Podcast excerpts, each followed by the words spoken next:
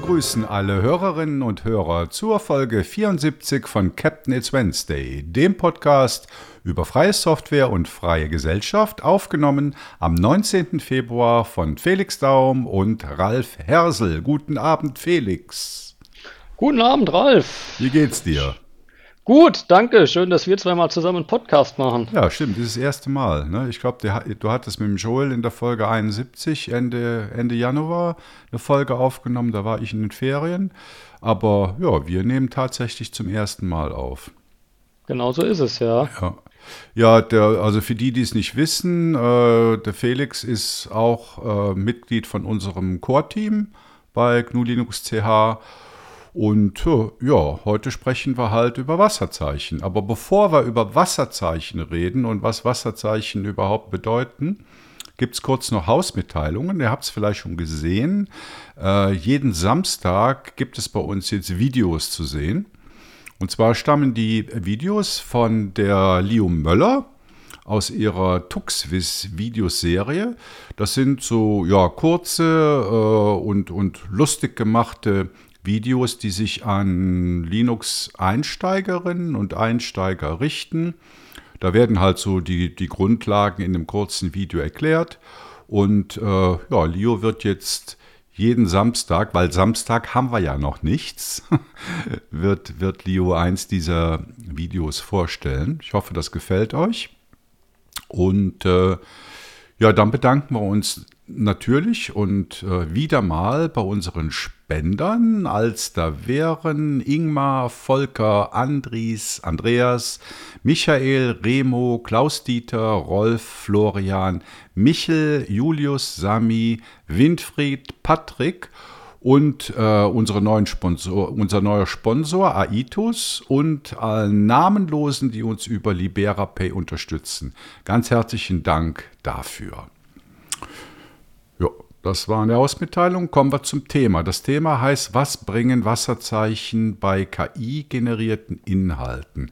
Ihr habt das vielleicht mitbekommen. So letzte Woche gab es ein paar Meldungen, dass die großen äh, KI-Provider, also kennen wir ja die übliche GAFAM-Truppe, äh, damit beginnen oder es schon machen, ihre generierten Inhalte zu kennzeichnen.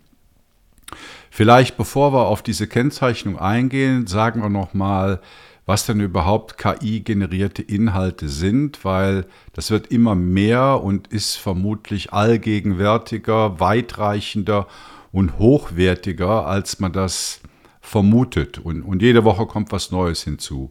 Ähm, Felix, was, was gibt es alles für Inhalte mittlerweile? Ja, ein Haufen. Also ich glaube, die zwei gängigsten sind, ja, korrigiere mich, wenn ich das jetzt so falsch sage, aber eben zum Beispiel ChatGTP, also ein, ein Chatprogramm, da kann man also ja, wie, wie, wie mit einem Gegenüber äh, sich unterhalten und Fragen stellen oder Texte schreiben lassen, dem Aufträge erteilen und ja, wahrscheinlich ganze Bücher schreiben lassen oder eben äh, Bildgeneratoren, denen man dann eben schriftlich schreibt, äh, weiß nicht, den Papst in der weißen Pelzjacke und dann mhm. generiert dieses Bild den Papst mit der weißen Pelzjacke. Und das schaut also sehr fotorealistisch dann aus.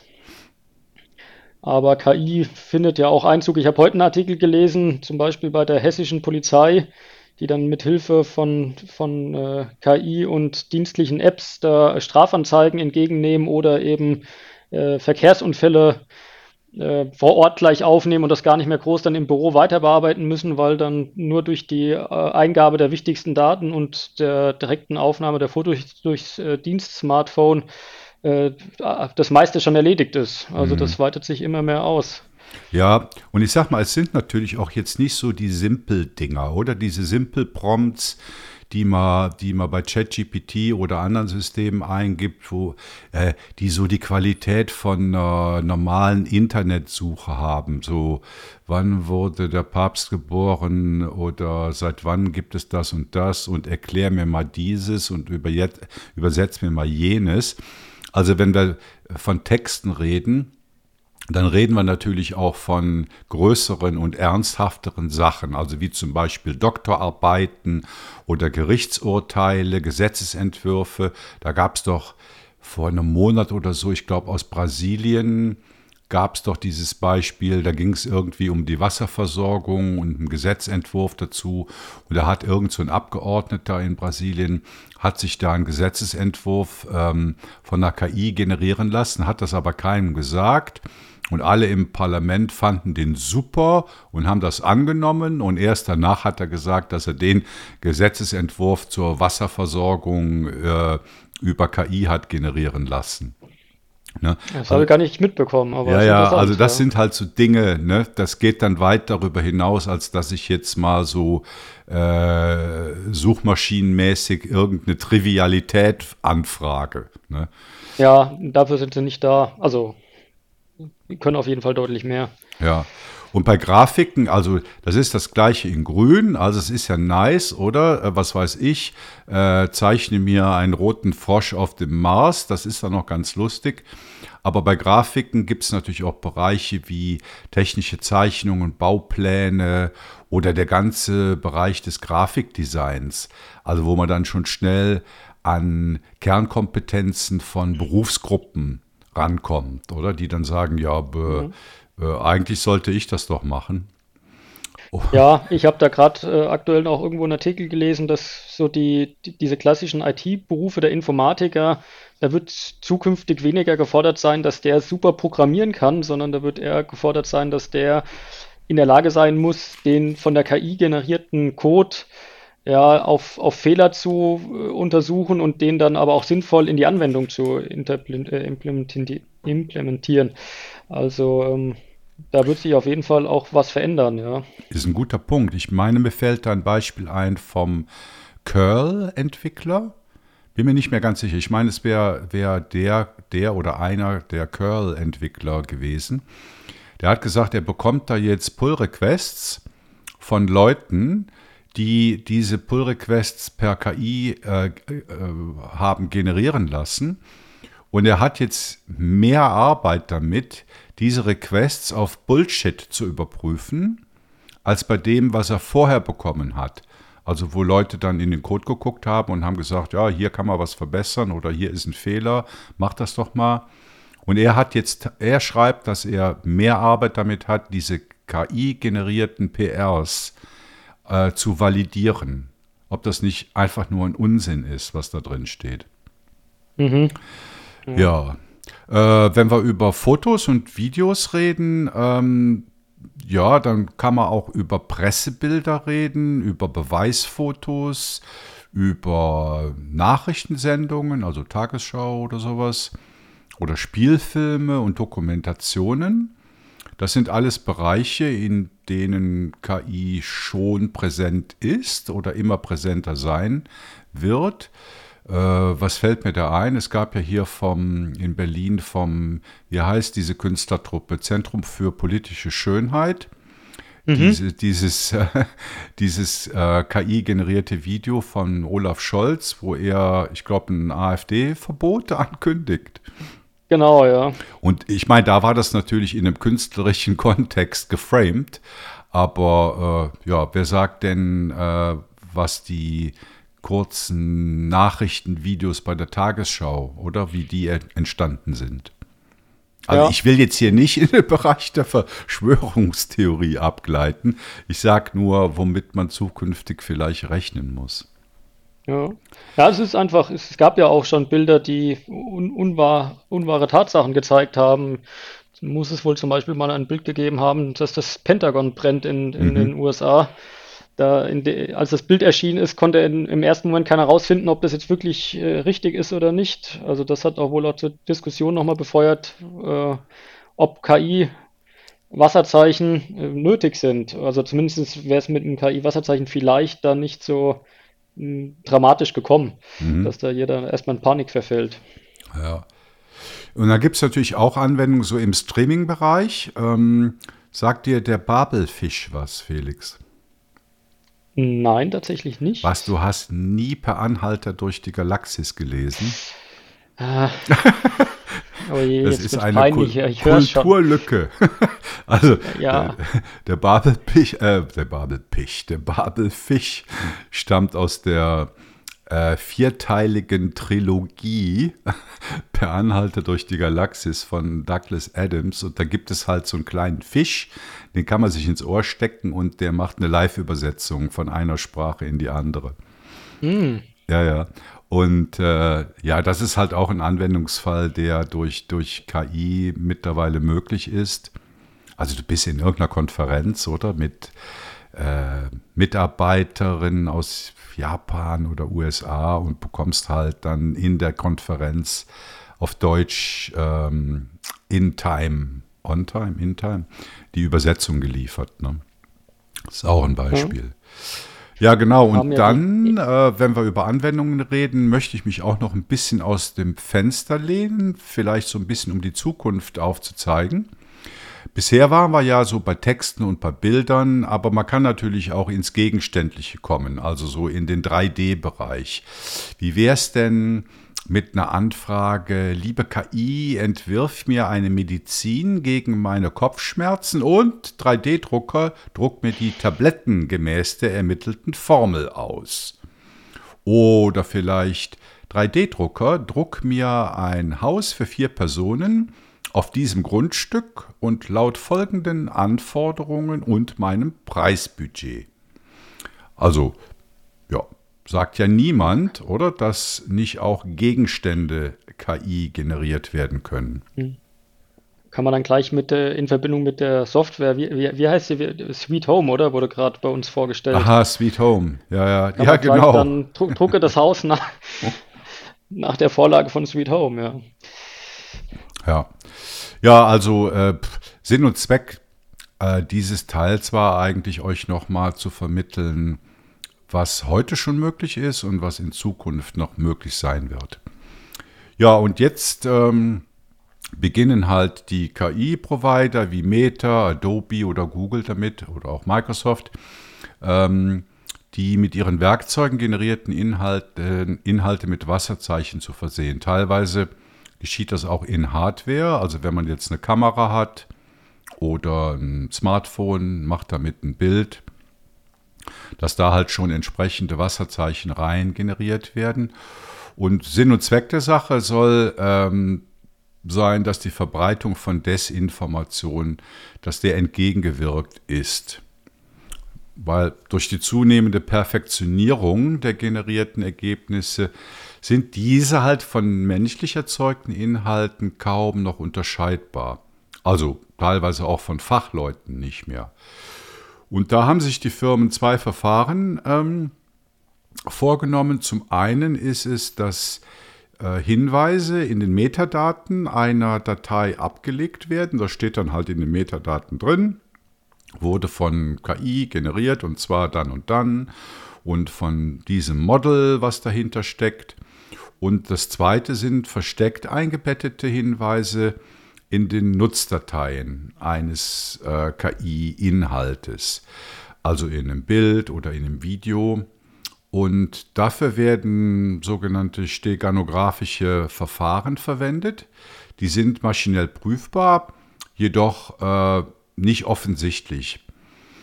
Also Felix, wenn du dir jetzt irgendein Bild anguckst oder irgendein Video anguckst, dann siehst du nicht, dass in dieses Bild oder in dieses Video ein Wasserzeichen hinein generiert wurde.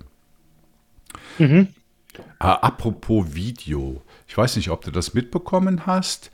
Äh, es gibt ja jetzt von OpenAI gibt es die Software Sora. Und Sora generiert dir, ich glaube im Moment machen sie so äh, ein Minuten Videofilme aufgrund des Textprompts, den du eingibst. Hast du das mal angeguckt? Ich habe es gelesen, aber noch nicht selber richtig mir angeschaut oder ausprobiert. Ja, Aber ich glaube, man ja. ich glaube, man kann nur Beispiele angucken, weil ich Ah, glaube, sie okay. haben ein bisschen Angst vor ihrer eigenen Technik. Das ist also noch nicht frei. ja, das ist noch nicht freigegeben, aber das ist sehr erstaunlich. Also wenn man, wir haben es verlinkt in den Show Notes, wenn man da bei OpenAI Sora mal nachschaut, da gibt es irgendwie so fünf, sechs Beispielvideos und ja, das ist auch schon sehr eindrucksvoll, was dabei rauskommt. Ja, also eben bei Bildern und Videos äh, funktioniert das äh, ziemlich gut, solche Wasserzeichen in die Subpixel da mit rein zu generieren. Das stört das eigentliche Bild oder den Film, stört das nicht. Und ähm, das soll auch relativ sicher gegen Manipulationen sein, wobei da, dazu kommen wir gleich noch. Äh, ich habe da so meine Zweifel.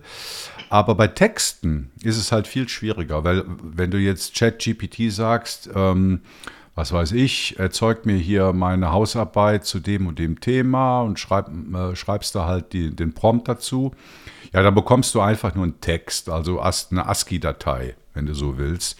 Und da ist halt zu wenig, äh, wie soll ich das sagen, Größe, äh, da sind zu wenig Bits vorhanden dass man da irgendwas reingenerieren könnte. Es gibt so linguistische Verfahren, mit denen man da, da was reinkodieren kann. Da geht es entweder über Syntax, also welchen Abstand haben die Kommata oder die Semikolons, die da drin sind, oder semantische Veränderungen, also wie ist die Wortwahl und dann versucht man irgendwie über den Stil und die Wortwahl so ein Wasserzeichen reinzubringen. Aber ja, ihr könnt euch vorstellen, das ist alles andere als trivial und natürlich auch nicht sicher gegen nachträgliche Veränderungen an dem Text. Ja, also, äh, was soll das Ganze? Die Maßnahmen sollen den Nutzern bewusst machen, dass nicht alle Inhalte, die sie online sehen, auf authentischen Begebenheiten beruhen. Das übergeordnete Ziel ist es, eine informierte Nutzerschaft zu fördern, die in der Lage ist, zwischen realen und künstlich erzeugten Inhalten zu unterscheiden. Felix, glaubst du, dass das funktioniert? Glaube ich ehrlich gesagt nicht. Also ich kann mir momentan nicht vorstellen, dass es eine technische Lösung geben wird, die sozusagen unknackbar sein wird, um, ähm, ja, um, um zu verhindern, also um das KI-Wasserzeichen dauerhaft äh, bestehen zu lassen.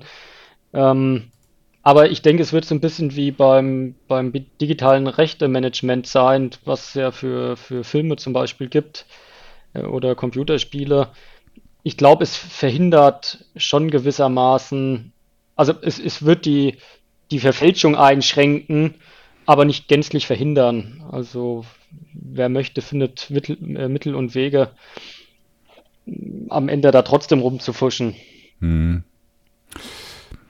Ja gut, also ich sag mal, wenn wir jetzt mal von dem, von dem, von dem KI-generierten Original ausgehen und wenn sich die ganzen, äh, wie sollen wir die nennen, äh, KI-Service-Provider, also die großen Firmen, weil das sind ja nur die großen, weil du brauchst halt ein dickes Rechenzentrum, um äh, diese Modelle vorhalten zu können und ähm, die entsprechenden Services mit einer passenden Skalierbarkeit überhaupt anbieten zu können. Oder das ist ja, KI ist ja heutzutage eigentlich nichts, was du zu Hause auf deinem Notebook machst. Gibt zwar so kleinere Modelle, mit denen das geht, aber ähm, das wird sicher noch eine Weile dauern, oder bis äh, KI auf dem Heimrechner ankommt. Bis dahin ist man halt von den, von den großen Providern abhängig. Und wenn man von denen jetzt KI-generierte Inhalte bezieht und die per Default halt mit Metadaten und mit Wasserzeichen versehen sind, dann ist damit, denke ich mal, schon eine große Menge abgedeckt. Also das heißt, wenn du jetzt so ein Bild nimmst, dann ist jetzt vermutlich mal ersichtlich über diese Wasserzeichen, dass das KI generiert ist. So, wenn du jetzt bösartig bist, dann kannst du natürlich die Metadaten entfernen, das ist ja simpel. Und du kannst auch diese in den Inhalt rein generierten äh, steganografischen Wasserzeichen verändern. Also nehmen wir mal ein einfaches Bild das kannst du drehen, das kannst du stauchen, du kannst die Größe verändern, du kannst Filter darüber legen. Und obwohl Meta behauptet, dass ihre Verfahren äh, relativ sicher sind gegen solche Manipulationen, ist es irgendwann fertig. Ne? Also man kann sich das selber vorstellen, wenn du jetzt irgendwie ein Full-HD-Bild hast und äh, beschneidest das auf einen bestimmten Teil. Also ich glaube, so zurechtschneiden ist ein gutes Beispiel, weil nehmen wir mal an, du hast jetzt so ein Bild, ein Porträt und das Bild ist Full HD groß und das Porträt äh, nimmt jetzt so das mittlere Viertel vom Bild ein. Also wenn du das jetzt ausschneidest, diesen mittleren Teil, dann glaube ich, ist schon fertig, oder? Mit dem Wasserzeichen. Dann, dann, dann ist schon vorbei, ja. Ja, dann ist schon vorbei. Äh, wie gesagt, das, das wäre noch zu beweisen. Äh, ich habe da schon ein, zwei Artikel gelesen, die haben gesagt, ja, man kann das machen, jenes machen, dieses machen, das Wasserzeichen ist noch da, aber wenn man dann äh, dieses und das macht, dann ist es weg. Und ich meine, das ist ja auch der Physik geschuldet, ne? dass du irgendwann diese reinkodierten Informationen verlierst. Richtig, ja. Ich habe äh, in die Shownotes ein, äh, eine Studie verlinkt, äh, von, oder unter anderem von einem Professor für Informatik äh, an der Universität Maryland. Und die zeigen auf, wie vergleichsweise leicht sich Wasserzeichen äh, aus KI-generierten Bildern auswaschen lassen kommen aber wohl auch zum Schluss, dass ein robustes Wasserzeichen anspruchsvoll, aber nicht äh, gänzlich unmöglich ist. Genau, also kann, kann jeder mal nachlesen, ist auf Englisch. Ja. Ja gut, also jetzt, wie, wie sieht das aus mit der Wahrhaftigkeit von Wasserzeichen? Wir haben es äh, jetzt schon angedeutet. Ähm, es gibt vermutlich noch, noch kein, äh, keine sichere Variante, dass das Wasserzeichen jegliche Manipulation überlebt. Ähm, bei Bildern, Filmen ist es einfach, Wasserzeichen einzubringen. Bei Texten ist es sehr schwierig. Da habe ich wenig drüber gelesen, äh, was man da machen kann und noch weniger darüber gelesen, inwieweit solche linguistischen Wasserzeichen eine Manipulation überleben. Aber was, was macht ihr jetzt? Oder was, was macht der Despot oder der Propagandaminister, wenn er jetzt euch ein Bild zu seinen Zwecken vorlegen will? Also gut, als erstes entfernt er natürlich mal die Metadaten, wo vielleicht auch der Urheber daraus ersichtlich ist. Und dann äh, entfernt er natürlich auch das Wasserzeichen weil er will ja, dass sein Video oder sein Bild als authentisch und echt und nicht KI generiert erscheint. Ähm, und der Felix hat da jetzt noch was zu Menschenrechtsaktivisten zugeschrieben. Genau, weil, weil ich mir dann gedacht habe, oder ich bin am Internet dann auch auf einen Punkt gestoßen, dass natürlich so ein Wasserzeichen, also ein Wasserzeichen oder ja auch in, auf der Metaebene Vielleicht wäre es ja möglich, dass die personenbezogene Daten sammeln und wenn die ausgelesen werden könnten, dann wäre es natürlich für die Despoten und Propagandaminister ähm, leicht möglich, den Urheber zurückzufolgen. Und das äh, wäre natürlich für Menschenrechtsaktivisten ja, oder andere Bürgerinnen und Bürger, die vielleicht ja, Texte oder Bilder veröffentlichen, die nicht im Sinne des des jeweiligen Herrschers sind, äh, dann sehr gefährlich. Also man muss, müsste dafür sorgen, auf jeden Fall, dass diese Wasserzeichen keine persönlichen Informationen sammeln, die auf eine Zurückverfolgung auf den Einzelnen dann ähm, schließen lassen. Ja, und es geht ja auch umgekehrt. Also angenommen, du bist jetzt der Despot oder Felix der Despot und du möchtest jetzt einem Aktivisten etwas unterschieben dann könntest du ja äh, Informationen über den Urheber fälschlicherweise in die Metadaten und auch in das Wasserzeichen nachträglich hineingenerieren und zu sagen, schaut her, wir haben hier ein KI-Bild und das ist von Herrn äh, Nawalny, oder Gott habe ihn selig, ist das böswillig äh, erzeugt worden, um äh, Fake News zu verbreiten. Ne? Ja, also du genau. kannst einem auch was unterschieben. So rum geht das auch. So rum geht es dann auch, ja. Also das ist mhm. sehr vielschichtig und gar nicht so ungefährlich, finde ich. Ja. Ja, wie wär's denn jetzt mit dem umgekehrten Vorgehen? Also wenn jetzt das mit den Wasserzeichen in KI-generierten Inhalten nicht wirklich zum Ziel führt, könnte man ja sagen, ja gut, dann machen wir es halt umgekehrt. Jeder, der ein Werk erstellt, ein Text, ein Bild, ein Video, der soll das doch bitte als durch Menschen gemacht oder durch sich selber gemacht kennzeichnen. Äh, ja, das ist natürlich noch schwieriger, weil bei KI-generierten äh, Inhalten hast du ja irgendeine Engine dahinter, die das automatisiert machen kann. Oder die Kamera oder das Smartphone kann das da rein generieren. Aber bei Menschen, ich sage immer menschgemacht. Ich finde, menschgemacht ist ein, äh, ein neues Wort, eine neue Wortschöpfung. Also bei menschgemachten Inhalten könnte man ja sagen, ja, also jeder, der irgendein Werk, ein Bild, äh, ein Text, was auch immer macht, der soll doch bitte beweisen, dass es von ihm gemacht wird. Also so als äh, ja, Urheberbekundung. Äh, aber da wird es halt noch schwieriger, weil das skaliert nicht. Ne? Weil wer macht das denn? Also das würde ja, dann, ja dann bedeuten, wenn der Felix hingeht äh, und erstellt ein digitales Gemälde, oder? Felix im Sonnenaufgang. so. Und dann müsste er ja als zusätzlichen Schritt, müsstest du ja als zusätzlichen Schritt hingehen und sagen, okay, und da steht jetzt in den Metadaten drin, dass das vom Felix Daum ist, dass das am äh, 19. Februar 2024 erzeugt wurde und äh, dass es diesen Inhalt hat und du würdest dann auch noch ein Wasserzeichen in das digitale Bild rein generieren, damit man das dann auch automatisch überprüfen kann. Ja, und da stellt sich die Frage, ja, wer macht das? Also du hast halt mhm. eine Abdeckungsrate, die bei, ich traue mich gar nicht, da irgendeine Prozent, Prozentzahl ja, niedrig, zu nennen. Sehr niedrig, ja. ja. Also sicher noch niedriger, als wenn es bei von KI-Engines sowieso automatisch rein generiert würde. Ja, das ist richtig, weil es nutzen halt ein Haufen Leute, glaube ich, die KI-Generatoren und die machen dann automatisch Wasserzeichen rein, aber die wenigsten werden das beim menschlichen Inhalt, also bei sich selber machen. Entweder denkt man nicht dran oder man muss ja auch die Notwendigkeit dafür sehen. Ja, wer die Problematik nicht, äh, nicht sieht, der wird es halt auch nicht machen.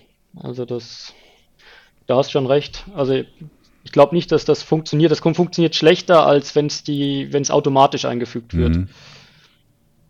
Ja, aber jetzt kommen wir ja aus der GNU-Linux-Welt, aus der Software-Welt. Und da ist es doch überhaupt kein Problem, weil jede ISO-Datei, die du dir runterlädst, oder die hat einen Hash, eine Datei mit einem Hash-Wert daneben, damit du prüfen kannst, ob die denn manipuliert wurde oder nicht. Ja, ist doch überhaupt kein Problem. Funktioniert einwandfrei. Nein, funktioniert überhaupt nicht, weil so ein Hash-Wert prüft ja nur auf das absolut unveränderte Original. Also sobald nur ein Bit kippt in deiner ISO-Datei, dann stimmt der Hash-Wert nicht mehr. Also das heißt, das ist auch nicht im geringsten äh, manipulationsresistent. Ja, und du brauchst halt auch den technisch Visierten, der das überprüft. Das mag jetzt für genau. uns, die GNU Linux-Gemeinde, halt vielleicht eine Möglichkeit sein, eventuell irgendwie, aber für die breite Masse halt nicht. Und äh, ich ja, also selbst, selbst für uns. Du, überleg dir mal, wenn du jeden Inhalt, den du irgendwo postest, den du irgendwo schreibst, wenn du jedem Inhalt äh, eine Hash-Datei hinzufügen würdest, ja, dann hättest du ja, ja vielleicht nicht die doppelte Arbeit, aber du hättest viel mehr Arbeit, oder? Und es würde dich total anstinken, das, das jedes Mal machen zu müssen. Ja, ist richtig, ja. Mhm. Ja, also ihr seht, äh, die ganze Sache ist nicht einfach und noch schwieriger wird es, wenn wir über Mixed Content sprechen. Also so die künstlerische Kombination von eigenen Inhalten und KI-generierten Inhalten. Oder kann ja sein, wenn jetzt so ein Künstler sagt, äh, ja, also ich habe hier so meine Ideen, was ich machen will und das, da möchte ich gerne so ein, äh, so ein Mix and Match mit KI, äh, KI, KI-generierten Inhalten machen oder auch bei Texten. Also falls irgendein eine Redakteurin oder ein Redakteur bei GNU Linux CH jetzt auf die verwegene Idee käme, einen Artikel durch KI generieren zu lassen und den dann aber schuldbewusst noch mit, mit eigenen Gedanken anreichert, dann hast du halt das Problem äh, von diesem Mixed Content. Ne? Also du hast einerseits deinen eigenen Inhalt und andererseits hast du generierten Inhalt. Und dann wird es halt dann nochmal schwieriger, wie du das kennzeichnen sollst. Mhm. Ja. Ja, gut, also. Mir auch keine äh, Lösung ein, gell? Ja. ja. Ja, kommen wir zum traurigen Fazit dieser Podcast-Folge. Ähm, normalerweise wird als Heilmittel für diese Problematik immer die Medienkompetenz ins Feld geführt. Äh, die ist natürlich selbstverständlich äh, nötig. Also man, man sollte in der Lage sein, einen Inhalt kritisch zu hinterfragen und vor allen Dingen im Kontext zu betrachten. Dafür braucht es aber mehrere Voraussetzungen. Also erstens mal muss man sich des Problems überhaupt bewusst sein. Also wenn ich mir dessen nicht bewusst bin, dass ich meine Medienkompetenz auf Inhalte anwende, ja, dann mache ich es halt auch nicht. Und dann muss man natürlich diese Medienkompetenz erstmal haben. Also man muss wissen, wie mit Inhalten umzugehen ist, wie man die prüfen kann, wie man die in einen Kontext setzen kann.